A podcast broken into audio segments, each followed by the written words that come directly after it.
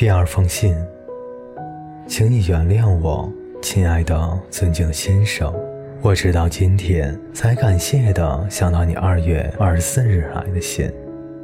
这段时间我很苦恼，不是病，但是是一种流行感冒类的衰，但是是一种流行性感冒类的衰弱，困扰我做什么事都没有力气。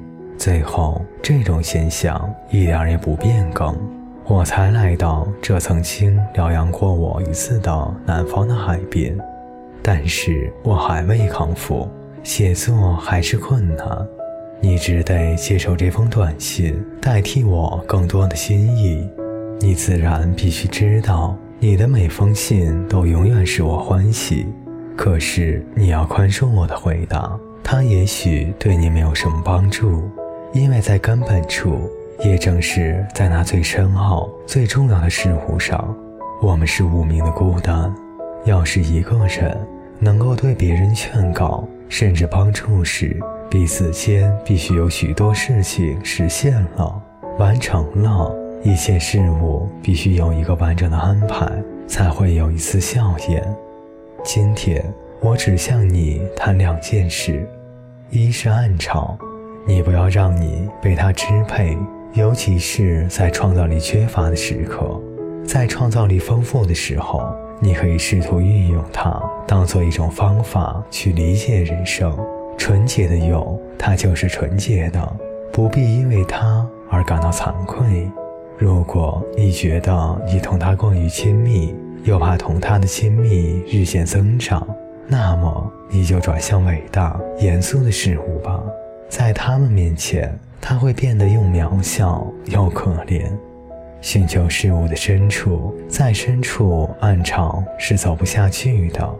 若是你把它引进伟大的边缘，你应该立即考量这个方式：暗潮是不是发自你本性的一种需要？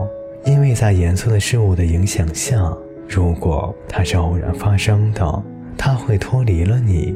如果它真是天生就属于你，它就会强固成为一个验证的工具，而列入你创作艺术的一些方法行列中。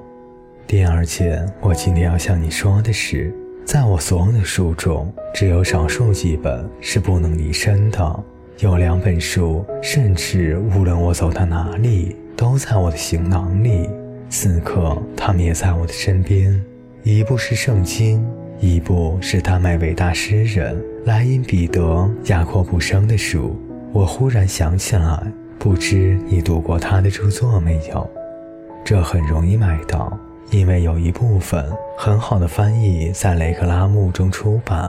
你去买他的六篇短篇小说和他的长篇《尼尔律内》，你先去读前一本的第一篇《摩根斯》。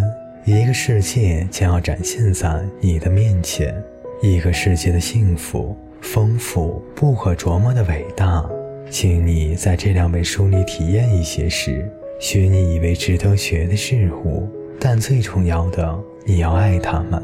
这种爱将为你得到千千万万的回报，并且无论你的生活去怎样的途径，我确信它将穿过你成长的丝轮。在你一切经验、失望与欢愉的线索中，成为重要的一条。如果我应该说，从谁那里我体验到一些关于创作的本质以及它的深奥与它永恒的意义，那么我只能说两个名词：一个是雅各布生，伟大的诗人；一个是奥古斯特·罗丹，那在现存的艺术家中无人能与比拟的雕刻家。愿你前途一切成功。你的莱内·玛利亚·里尔克，一九零三年四月五日，意大利。